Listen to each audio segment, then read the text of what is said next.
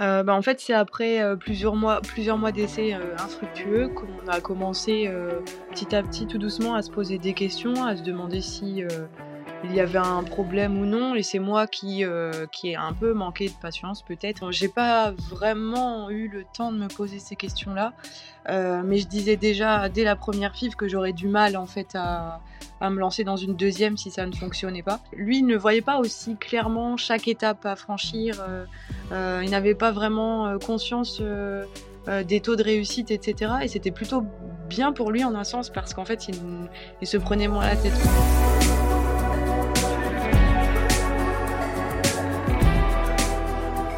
Bienvenue chers auditeurs et auditrices sur le podcast de Speakeasy, le podcast autour de la santé mentale. nous revenons avec une troisième saison. pour les personnes qui n'ont pas la chance de nous connaître, le podcast de Speakeasy euh, s'articule autour de plusieurs épisodes. Chaque épisode reçoit un invité et chaque invité euh, vient pour parler de son vécu et notamment parler d'une thématique spécifique qu'il a personnellement euh, vécue. Donc ensemble, pendant à peu près une heure, on revient sur son parcours, à savoir les épreuves qu'il a rencontrées, comment il les a surmontées, les leçons qu'il retient de ces expériences, et puis après sa vision euh, personnelle du bien-être et son rapport à la santé mentale. Donc petit disclaimer, il s'agit évidemment de discussions honnêtes, sincères, euh, naturelles et effectivement très personnelles. Donc le contenu des propos n'engage que les participants, à savoir moi et les invités. Et du coup, dans aucun cas, nous prétendons détenir une vérité. L'objectif n'est pas de prescrire un mode de conduite ou un mode de pensée. A l'inverse, à travers ces échanges, on espère que on arrivera à susciter la réflexion, l'interrogation et pourquoi pas même euh, l'information sur des thématiques spécifiques présentées à travers, encore une fois, le prisme de l'invité. Je vous souhaite une très belle écoute et à bientôt sur chaque nouvel épisode. La PMA ou procréation médicale assistée est un procédé médical permettant aux couples n'arrivant pas à avoir des enfants par voie naturelle de procréer. Elle comprend trois procédures médicales. Donc la première qui est la fécondation in vitro, plus connue sous le nom de FIV. La deuxième qui est les inséminations intra-utérines. Et la troisième qui est la décongélation d'embryons. Donc il faut savoir qu'environ 3% des enfants en France naissent chaque année via une PMA. Or, aujourd'hui, nous avons le plaisir d'accueillir Noura, une jeune maman ayant démarré une FIV en mars 2022. Elle a eu la chance de voir la PMA fonctionner et ainsi de donner la vie, mais ce n'est malheureusement pas le cas de tous les couples y ayant recours. À la suite de son parcours personnel, elle a souhaité s'exprimer sur le sujet de la PMA, que ce soit à travers son compte Instagram ou la publication d'un livre. Aujourd'hui, elle va partager avec nous les défis qu'elle a rencontrés à chaque étape de la PMA, ainsi que les raisons qui l'ont encouragée à prendre publiquement la parole sur un sujet encore largement tabou. Bienvenue à la troisième saison du podcast de Speakeasy, et nous sommes avec Noura pour parler de la PMA ou le fait de parier sur un avenir incertain.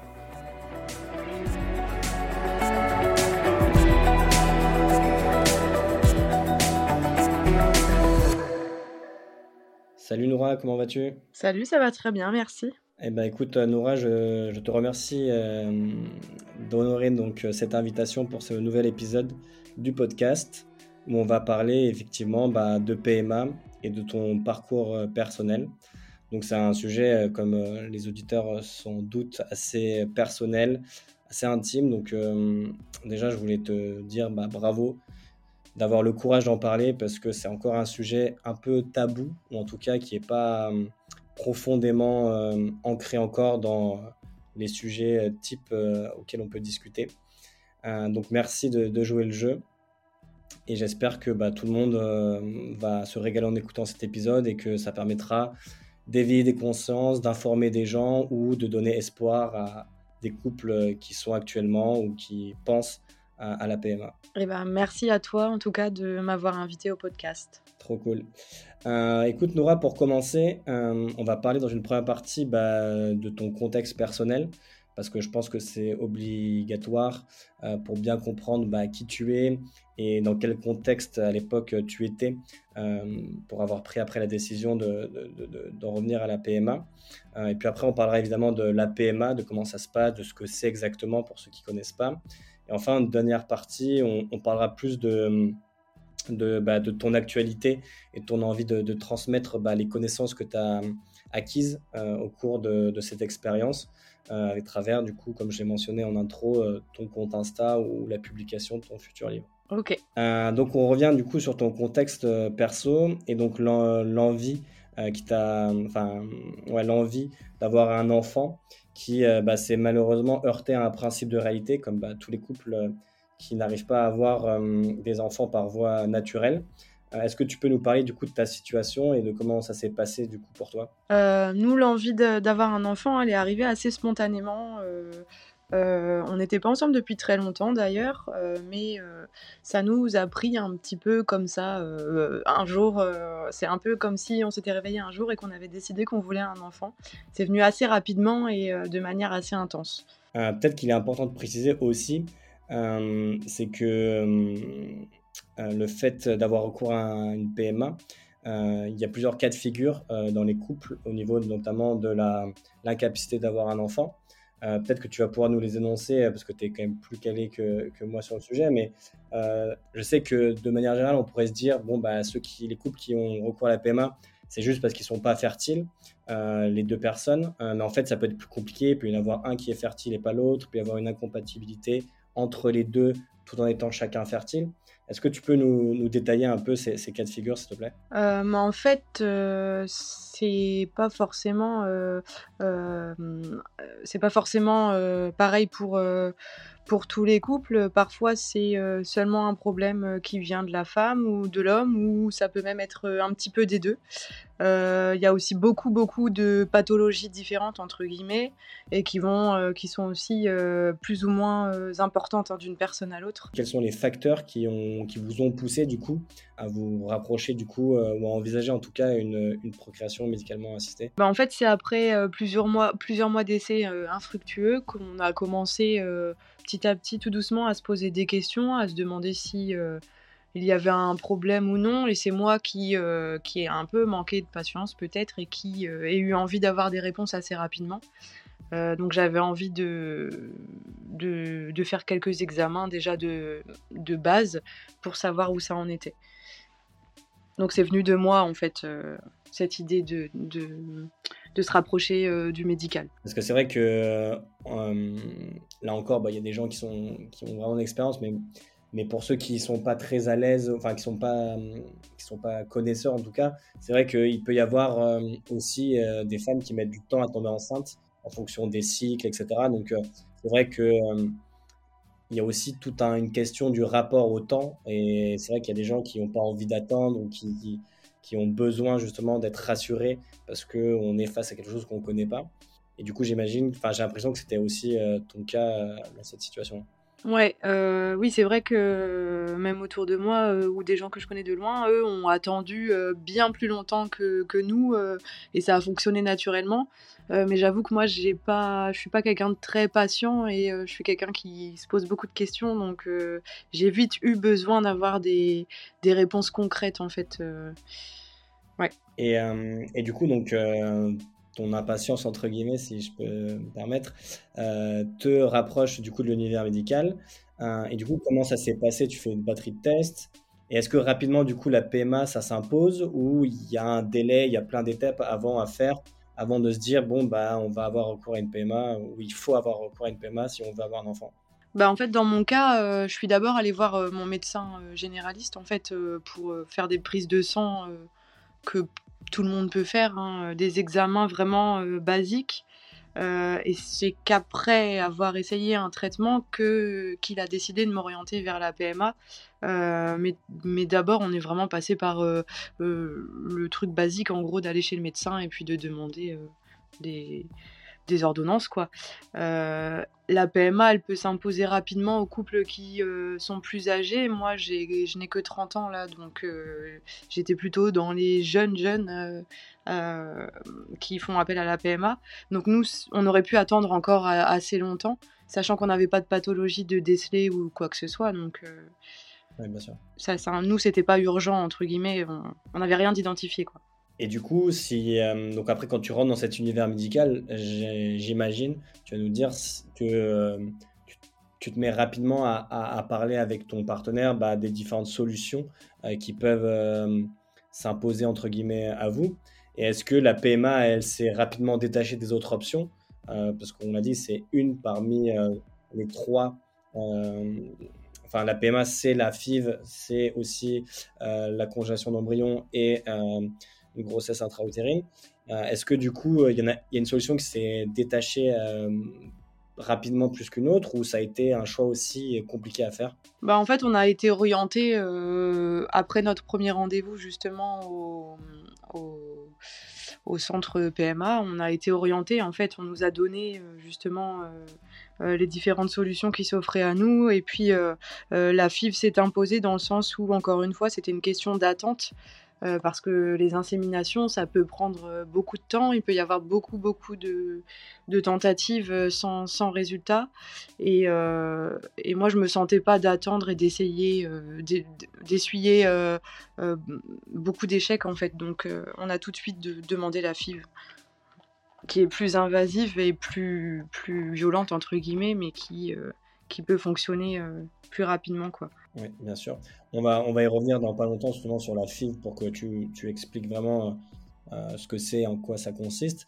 Euh, juste avant, euh, peut-être aussi important de revenir sur la communication avec son partenaire. J'imagine aussi que c'est quelque chose de fondamental parce que bah, c'est une décision qui demande quand même d'être d'accord ou en tout cas de faire des compromis et de trouver un compromis entre les, deux personnes et d'être un peu sur les mêmes, la même longueur d'onde. Comment ça s'est passé du coup avec ton partenaire? Est-ce que vous avez été tout de suite raccord sur euh, euh, ce qu'il fallait, enfin sur la manière de procéder, ou il y a eu des débats, il y a eu des, des, des, des, conflits parfois euh, entre les solutions? Comment ça s'est passé? Alors nous, pour le coup, ça a été plutôt simple. On a tous les deux, enfin c'est moi qui ai ouvert le dialogue et, et ça a été plutôt très bien reçu et en fait on n'a pas du tout eu de clash ni de, débat. En fait, euh, il était partant et puis euh, il m'a suivi sans, vraiment, euh, sans vraiment se poser de questions particulières. Très clair. Bah, du coup, Nora, je veux bien que tu reviennes pour les personnes qui connaissent pas ou peu, ou qui sont pas familiers en tout cas avec la FIV, sur bah, ce procédé, ce que c'est, comment ça fonctionne techniquement, un peu revenir, on va en revenir ensemble, hein, mais les démarches, la durée. Est-ce que tu peux nous faire déjà un, premier euh, topo de, euh, de ça, s'il te plaît? Ouais. Alors en fait, euh, après un premier rendez-vous dans lequel on nous pose beaucoup de questions sur l'un et l'autre, euh, on, est, euh, on a une batterie d'examens à faire, beaucoup, beaucoup d'examens à faire. Et à partir de là, en fait, on nous oriente, comme je disais tout à l'heure, euh, vers un procédé particulier.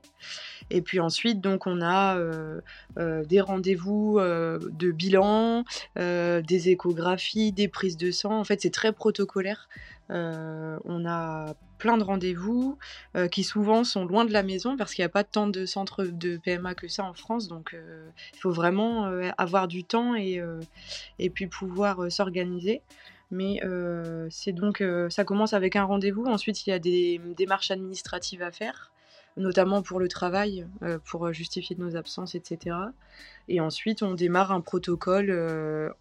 donc on, est en lien tout le temps avec le secrétariat du centre PMA et puis euh, il nous donne les étapes au fur et à mesure. Euh. Donc pour la FIV, euh, c'est très très protocolaire. On a d'abord les injections. pendant les injections, on a des rendez-vous de contrôle. et puis ensuite, ça finit avec une ponction d'ovocytes. Donc là, c'est une petite opération quand même. et puis ensuite, on est appelé par les biologistes qui nous, qui nous donnent les résultats au fur et à mesure. Et ensuite, on a un transfert d'embryons si des embryons ont été obtenus. Donc c'est vraiment très très protocolaire. Et du coup, je le disais en introduction, euh, vous avez commencé le procédé, euh, enfin tu as commencé le procédé en mars 2022. Du coup, en termes de temporalité, ça a duré euh, combien de temps jusqu'à ce que bah, tu tombes enceinte? Alors nous, on a eu la chance que ça aille plutôt très vite puisque ça a fonctionné dès la première FIV. On a obtenu un certain nombre d'embryons et ça a fonctionné au bout du deuxième transfert donc ce qui est plutôt euh, très rapide. Euh, on est dans la moyenne très basse hein, de, de, durée. Euh. normalement, c'est quand même malheureusement plus long que ça pour beaucoup, beaucoup de couples. Tu as, as, une idée de combien c'est la moyenne en termes de durée, justement Je sais pas vraiment, mais je crois qu'on est autour de 6 mois minimum, je crois. Je suis pas sûre de moi, mais 6 mois, c'est déjà pas long. Oui, 6 mois, c'est encore, ça va. Ouais. J'imagine que ça peut durer plusieurs années. Euh. Ouais, bah, malheureusement, il y a certaines personnes qui y passent 4 euh, ans, 5 euh, ans. malheureusement, il n'y a pas de loi, il n'y a pas de. Voilà. Et, du coup, donc, tu l'as dit, donc c'est un protocole assez lourd, puisqu'il y a plein d'étapes, plein de choses à, suivre et, auxquelles il faut se plier. en plus de ça, bah, tu as ta vie de couple, ton travail. du coup, est-ce que est-ce que c'est la PMA en soi qui est compliquée ou c'est le fait d'ajouter, on va dire, tout un process euh, très carré euh, dans une vie où déjà on a bah, plein de choses à faire et, plein de, entre guillemets, de charges mentales euh, autres à avoir oui, alors ça c'est une bonne question. en soi, les injections et les, prises de sang, etc., personnellement, ça ne m'a pas beaucoup pesé parce que j'ai eu la chance de ne pas avoir beaucoup d'effets secondaires et, et vraiment, euh, je me suis sentie plutôt bien pendant le protocole.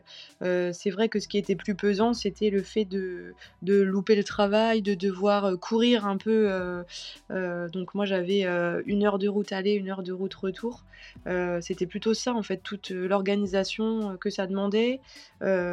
gérer la vie quotidienne en ayant bah, le stress de ces injections, de, du résultat que ça allait donner. Donc c'était vraiment en fait euh, une, ouais, une charge mentale supplémentaire euh, qui était déjà plutôt lourde puisqu'on était déjà euh, très frustrés, etc. liés par rapport à notre infertilité et nos problèmes. Donc c'était plutôt ça qui pesait. Ouais, j'imagine. Et est-ce que du coup aussi ça modifie un peu le, la, sexualité que les gens peuvent avoir avec leur partenaire? Ou est-ce que au final ça change pas grand-chose enfin, Comment toi tu l'as vécu au sein de ton couple? Euh, Nous, pour nous, si, si, ça, ça, pesait quand même parce que déjà pendant les, pendant les injections, etc., on ne peut pas avoir de rapport. Euh, après la ponction non plus. Euh, s'il y a un transfert non plus.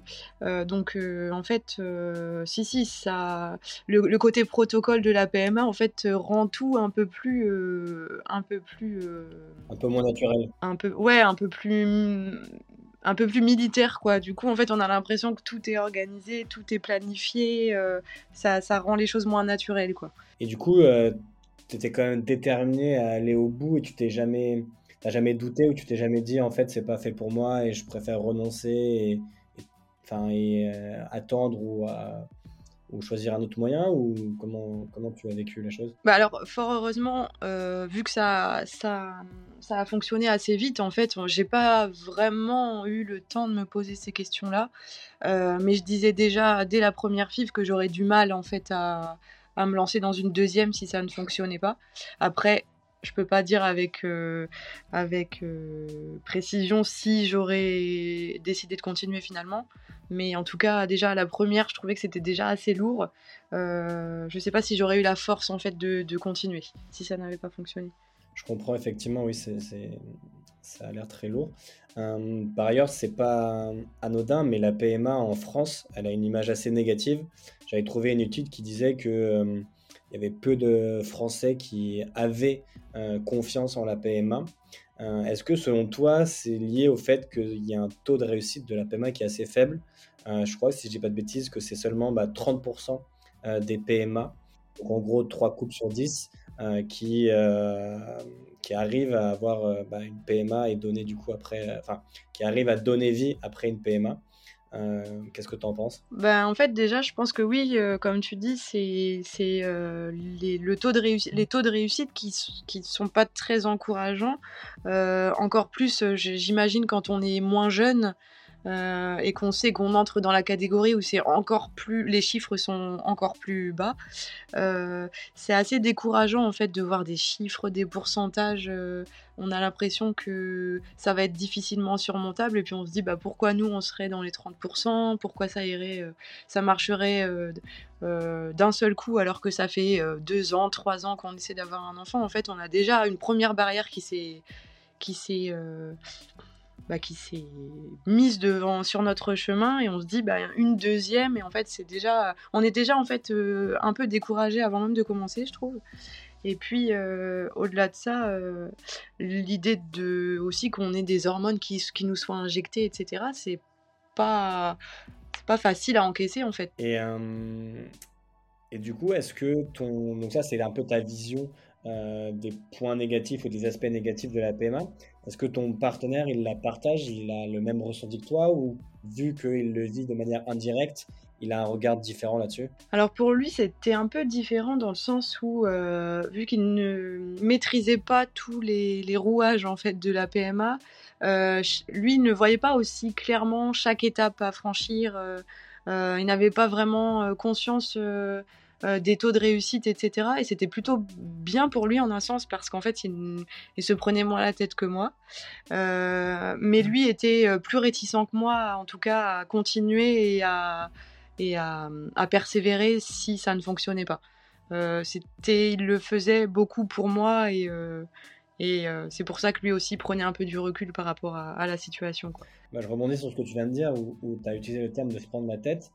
Du coup, comment est-ce que toi tu as géré personnellement bah, un peu ta santé mentale au cours bah, de tout ce, protocole-là de la PMA Comment tu as fait pour prendre soin de toi et faire en sorte que bah voilà, tu sois pas trop stressée, trop anxieuse et que tu arrives à trouver un équilibre entre les aspects médicaux à gérer de ton corps et ton, ta santé mentale? Alors, euh, j'ai essayé plusieurs petites choses, euh, notamment des choses euh, simples comme des exercices de respiration, écouter des, des, des, des, audios de méditation, etc.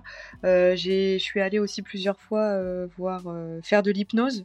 Ça, ça a plutôt bien fonctionné et j'ai bien réussi à me détendre grâce à ça. j'ai essayé aussi de faire un petit peu plus d'exercice physique, histoire d'évacuer un peu. Et j'ai eu recours aussi à un psychologue, notamment pendant les périodes de transfert. Oui, j'imagine que ça doit être dur de gérer et, et tu dois passer par plein d'émotions différentes et ça doit pas être facile de, de garder euh, ça pour toi et, une aide euh, extérieure, ça, ça, peut être, euh, ça peut être intéressant pour se soulager de toutes ces émotions qui nous traversent. Ouais, bah moi j'ai trouvé ça primordial. C'était, c'était, pour moi c'était, c'était presque un passage obligatoire quoi. Je comprends, ouais, tout à fait. Et est-ce que du coup tu, tu estimes que le fait d'avoir d'être enceinte ou même le fait de vouloir concevoir un enfant, il y a une part importante qui autour de, de, la santé mentale et de l'aspect psychologique et que en gros ben négliger ou ne pas prêter attention à ses émotions, à sa santé mentale euh, peut être un frein pour avoir un enfant ou même lorsqu'on a recours à une PMA, euh, peu importe la technique, ça peut être aussi un élément qui peut bloquer bah, euh, en fait, euh, c'est vrai que bah, le fait d'être bien dans, sa tête, ça aide déjà à, pouvoir passer toutes les étapes euh, de façon plus sereine. et puis surtout, on, a, on a besoin de, de se sentir. alors, la PMA, ça nous met déjà dans une situation inconfortable euh, on est dans un moment de, frustration, on ne sait pas ce qui va se passer, etc.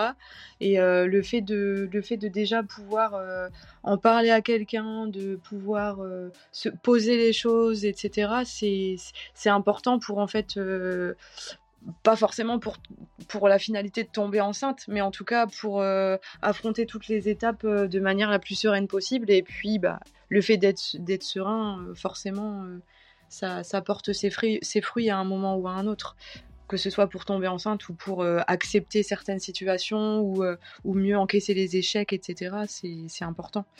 Totalement, oui. Je, partage totalement euh, cet angle de vue. ok, très clair. Eh ben, écoute, je te propose de passer à la dernière partie, un peu Nora, et de parler davantage de, de ton envie de transmettre. maintenant qu'on a un peu balayer les différentes thématiques autour de la PMA et de l'acte médical en soi, tes ressentis. Euh, euh, du coup, si je remets un peu de contexte, euh, à la fin de, ton, de ta grossesse, tu as envie, en tout cas, tu as eu une envie qui a commencé à émerger en toi de transmettre un peu ben, ton expérience personnelle et on va dire les, les informations ou les éléments que, as, que tu as appris au cours de, bah, de tout ce parcours-là, euh, si je peux dire. Est-ce que tu peux du coup nous raconter euh, comment cette envie, elle, est née, euh, comment elle a émergé en toi et dans quel contexte et à quel moment? En fait, cette envie, elle est venue. J'y pensais en fait déjà pendant la PMA et je me disais que que si ça fonctionnait, si euh, bah, j'arrivais à finalement tomber enceinte, euh, j'aurais envie en fait de, de faire connaître le processus aux gens qui, qui n'y connaissent euh, pas grand chose. Parce que c'est vrai que quand on dit à quelqu'un qu'on est en PMA, en fait, ils voient ce que c'est de manière générale, mais en fait, ils ne comprennent pas les différentes étapes par lesquelles on passe.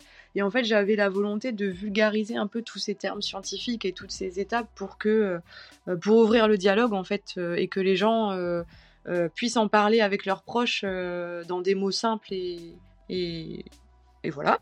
Euh, et puis aussi, j'avais envie forcément de donner espoir, puisque, comme je disais tout à l'heure, pour nous, ça a fonctionné rapidement. Donc, je veux aussi montrer que pour nous, ça a été un petit parcours du combattant, on va dire, et que parfois, évidemment, c'est pas tout le temps, et ça dépend des femmes, et ça dépend des hommes, et ça dépend des problèmes, mais parfois, ça peut aller vite et ça peut ça peut euh, porter ses fruits euh, assez rapidement. Quoi. Ouais, totalement. Un message euh, d'espoir, c'est intéressant. du coup, c'est ce message d'espoir qui t'a poussé à créer un compte Insta pour démocratiser et peut un peu même démystifier, j'ai envie de dire, la PMA. Ouais, et puis en fait, moi, quand j'étais en PMA, j'ai aussi trouvé refuge un peu sur Instagram et sur les différents comptes euh, qui ont été créés bah, justement sur ce sujet. Et euh, j'ai pu discuter avec des filles qui étaient dans le même cas que moi, euh, et ça m'a vraiment aidé quoi. Donc le but aussi de ce compte, c'est de, continuer, parce que des, personnes le font déjà très bien, mais continuer d'ouvrir le dialogue et, de, montrer qu'on peut parler de son infertilité ouvertement et qu'il faut en parler parce que c'est quelque chose qui, est source de solitude. Euh, et vraiment, euh, quand on est confronté à, ça, on se sent très seul, même si on est un couple hein, souvent. Euh, mais c'est quelque chose qui isole. Donc, et la preuve, depuis que j'ai créé le compte Instagram, il y a plusieurs personnes que je connais de près ou de loin qui sont venues me parler de leurs soucis. Donc c'est vraiment le but un des premiers objectifs. C'est très intéressant ce que tu dis sur le fait justement que ça, ça isole le fait de, parler de son infertilité. Euh, et c'est une question que je voulais te poser justement. Euh, est-ce que toi, du coup, ça a été compliqué euh, de parler de ton intimité? Est-ce que tu as mis du temps à, dire, OK, je me sens prête à en parler Et est-ce que ton entourage aussi autour de toi, que ce soit ton partenaire ou ta famille, ils ont été dans le même, voilà, ils ont été en paix et en harmonie avec cette décision Ou ça a été compliqué, il a fallu expliquer, il a fallu faire un peu de, pédagogie justement euh, Alors moi j'ai mis beaucoup de temps à en parler parce que normalement je suis quelqu'un de plutôt très pudique. Euh, donc je parle très peu de, mon intimité et surtout de mes sentiments. Euh, donc il était pour moi hors de question d'admettre que quelque chose n'allait pas bien. Euh, et c'est aussi d'ailleurs pour, pour ça que je pense que j'ai voulu écrire ce livre, c'était pour un peu me, faire violence et, euh, et, essayer de parler un peu plus de ce que je ressens. Euh, mais je me suis heurtée à aucune, aucune difficulté quand j'ai décidé d'en parler, en tout cas, puisque les personnes à qui j'en ai parlé ont su avoir le recul nécessaire et, réagir de façon naturelle et bienveillante. J'ai pas senti de, de frein. Bon, bah c'est une chance, je pense. Euh, parce que j'imagine que hum, c'est pas le cas pour euh, d'autres couples et, d'autres entourages. Euh, et, selon toi, comment tu expliques le fait qu'il y ait encore un, tel tabou autour de l'incapacité d'avoir un enfant? Pourquoi, ça, ouais, pourquoi ça reste encore en 2023, bientôt 2024, un, un sujet qu'on n'ose pas évoquer, qu'on n'ose pas, dont on n'arrive pas à parler, pardon bah, euh, Moi, ce qui me vient à l'esprit, c'est que euh, le fait de pas réussir à avoir un enfant, en fait, on a l'impression que c'est vraiment, euh, normalement, ça coule de source, quoi. c'est naturel, c'est biologique, et en fait, le fait de pas y arriver, c'est vraiment, on a une impression d'avoir raté quelque chose et de, que notre corps ne fonctionne pas bien, quoi. Donc, en fait, c'est vraiment euh, je pense que le, ouais, c'est vraiment c'est comme si on n'arrivait pas à faire quelque chose de finalement très simple. Donc c'est, on se sent très mal en fait par rapport à ça. Et surtout quand dans notre entourage, on a des gens pour qui ça coule de source et ça fonctionne euh, très vite et même quand ils ne l'avaient pas forcément prévu, ça vient d'un coup et on se dit que en fait euh, nous on a bah ouais, on a dû rater quelque chose, il y a quelque chose qui fonctionne pas quoi. Et d'admettre que notre corps ne fonctionne pas euh, normalement, c'est un peu compliqué. Ouais, totalement. Je suis d'accord avec toi, mais en même temps, je trouve que c'est paradoxal. On, peut peut-être développer cette idée, mais en même temps, il y a peut-être inconsciemment voilà, une idée qui se dit qu'avoir un enfant c'est totalement naturel et du coup facile et donné à tout le monde. Et en même temps, c'est complètement faux dans le sens où, euh, bah, comme on l'a dit, il y a des problèmes d'infertilité, euh, des, infertilités, comme tu l'as très bien dit en début euh, de podcast, qui sont parfois même pas médicalement expliquées. On ne sait pas pourquoi les gens sont infertiles. Il y a parfois de l'infertilité entre d'un partenaire et pas de l'autre ou une incompatibilité. On sait aujourd'hui que en plus dans notre société entre les pilules, euh, les ondes des téléphones, enfin, les différents régimes alimentaires, etc. Il y a plein de facteurs externes qui peuvent en plus dégrader euh, la fertilité euh, chez l'homme ou chez la femme. Donc, je trouve ça intéressant, enfin, je trouve ça ouais, paradoxal que on ait autant du mal à s'avouer qu'on n'arrive pas à avoir d'enfants, alors qu'au final, je pense que ça concerne énormément de, de gens. Et moi, dans mon entourage proche, euh, je sais qu'il y a beaucoup de, femmes qui ont eu des difficultés à tomber enceinte. Ouais, je suis d'accord, mais en fait, euh, c'est peut-être aussi un petit peu générationnel, c'est-à-dire que nous, aujourd'hui, on a conscience qu'on a des enfants plus tard aussi. Il y a ce, facteur-là qui entre en compte. Euh, et puis, bah, l'infertilité, comme, on, disait au début, c'est de plus en plus, ça touche de plus en plus de couples. mais en tout cas, par exemple, quand on en parle avec des grands-parents ou des parents, parfois, eux, ont du mal à à comprendre pourquoi ça ne fonctionne pas. C'est, je, pense qu'il y a quelque chose de générationnel aussi. C'est-à-dire que quand j'en parle à des gens de mon âge, il n'y a aucun souci. Euh, je me sens pas du tout euh, en échec entre guillemets, euh, voilà. Et quand j'en parle, ça a été plus compliqué pour moi d'en parler justement à ma famille et aux personnes plus âgées. parce que eux, j'ai l'impression qu'ils ont beaucoup moins connu ça, ou alors c'était plus, Enfin, si, avaient des enfants plus tôt, etc. Donc je pense qu'il y avait moins de problèmes d'infertilité à l'époque. Et le sujet est un peu plus difficile à aborder, je trouve. Plus une problématique générationnelle. Euh, je pense qu'effectivement, il, y, a une partie de la réponse qui, se joue là-dedans, effectivement.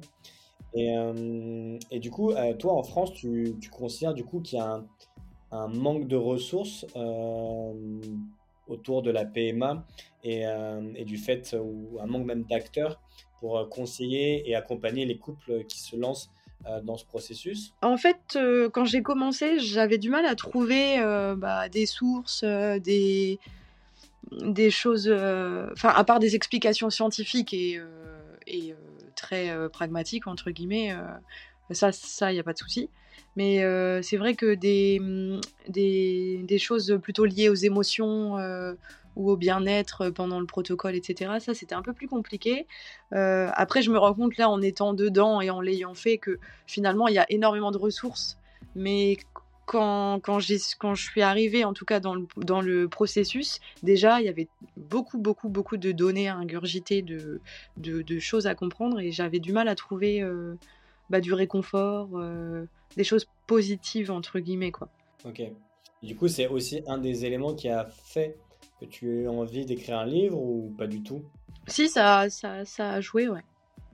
De créer une source encore supplémentaire, même si maintenant, oui, je, maintenant que je, j'ai un peu euh, sillonné Internet, on va dire, euh, j'en ai trouvé, mais euh, bah voilà, une de plus, je me dis que je me dis que c'est, important, et puis sous, sur un format un peu différent que, enfin, un petit peu différent des réseaux sociaux voilà, moi j'aime les livres, alors je défendrai toujours euh, les livres, mais voilà, ça crée une source un petit peu différente de ce qui existe déjà. Quoi. Non, mais c'est important, effectivement, les livres. Et bien justement, est-ce que tu peux nous, parler davantage de, ton bouquin qui, si je ne dis pas de bêtises, va sortir euh, dans quelques jours, au mois de novembre, 16, si je dis pas de bêtises Et donc, euh, bah, ce livre, il s'appelle Des paillettes dans l'éprouvettes. Euh, comme je disais tout à l'heure, je l'ai écrit pendant ma grossesse et je l'ai illustré euh, avec une amie euh, graphiste qui, en plus, était enceinte en même temps que moi, donc ça a pris encore plus de sens. C'était un petit livre qui se lit plutôt, plutôt rapidement et qui est écrit sur un ton léger et avec humour. Parce que l'idée c'était de parler d'un sujet, d'un sujet assez bah, comme je disais tout à l'heure, qui est difficile à aborder, qui est souvent source de solitude, de tristesse.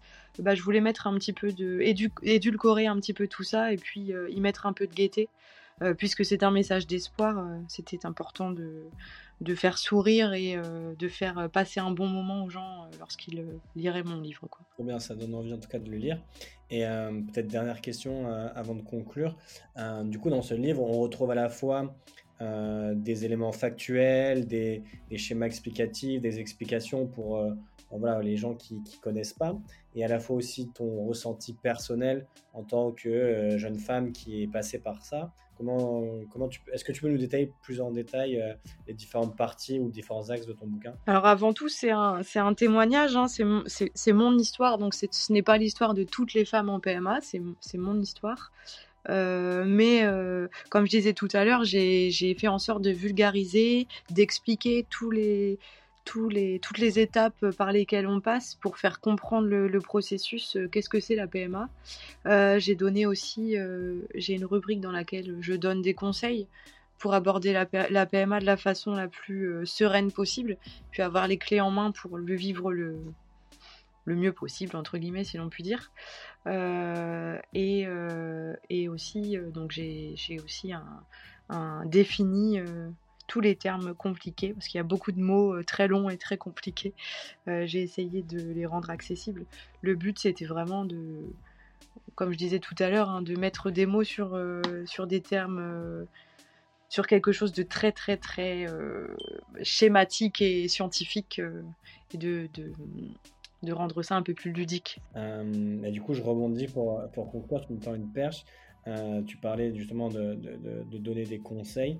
Euh, si tu avais un conseil euh, unique à transmettre aux personnes qui nous écoutent et, et qui envisagent de se lancer dans un projet enfant ou qui sont en plein dedans, quel serait-il? Alors pour ceux qui se lancent juste sans, sans, problème de fertilité apparent, bah, ce serait d'essayer de le faire de la façon la plus détachée possible. Alors c'est toujours facile à dire et, et euh, moi, je n'ai pas réussi vraiment à le faire, donc je ne donnerai pas de leçon là-dessus. Mais euh, justement, euh, l'idée, c'est d'essayer de se lancer en, ayant conscience que ça peut prendre du temps, mais que ça peut aussi fonctionner. Essayer de finalement rester détaché euh, même si en PMA c'est impossible de le faire, de le faire puisqu'en fait on a des appels tous les jours et des examens tous les jours, donc euh, ce détachement il n'est malheureusement pas possible. Et pour ceux qui se heurtent à l'infertilité et qui euh, arrivent dans un parcours PMA, je leur dirais, enfin moi ce qui m'a le plus aidé en fait c'est d'en parler avec des personnes qui y sont confrontées ou qui y ont été confrontées. Pour moi c'est le dialogue et, et aussi bah, prendre soin de, de soi, en fait. C'est euh, en même temps. Effectivement, oui, prendre soin de soi, c'est, nécessaire et en parler autour de soi, de son entourage, de, ses proches, pour pas vivre euh, ce moment seul et pas se sentir isolé, comme tu l'as déjà dit au précédent. Écoute, euh, merci Noura pour cet échange qui touche déjà à sa fin, c'est passé super vite. effectivement, donc comme on l'a dit, ton livre sortira donc le 16 novembre, donc peu de temps euh, avant du coup la, publication de ce podcast. On mettra toutes les infos euh, dans les différents posts pour parler du podcast, soit ton, tes réseaux, le lien si les gens veulent commander ton livre, etc. Et puis bah, je te remercie d'avoir honoré cette invitation et d'avoir euh, répondu à, toutes tes questions. C'était super, super intéressant. Eh ben, merci beaucoup en tout cas à toi de, de m'avoir euh, écouté. Et puis, euh, j'espère que les personnes qui l'écouteront euh, y trouveront un certain réconfort ou en tout cas auront trouvé des clés pour, pour vivre les choses mieux. Carrément, on l'espère. En tout cas, c'était le but de, de, cet échange. Merci Nora. Et puis, vous avez écouté le podcast de Speakeasy. On se dit à très bientôt pour un prochain épisode.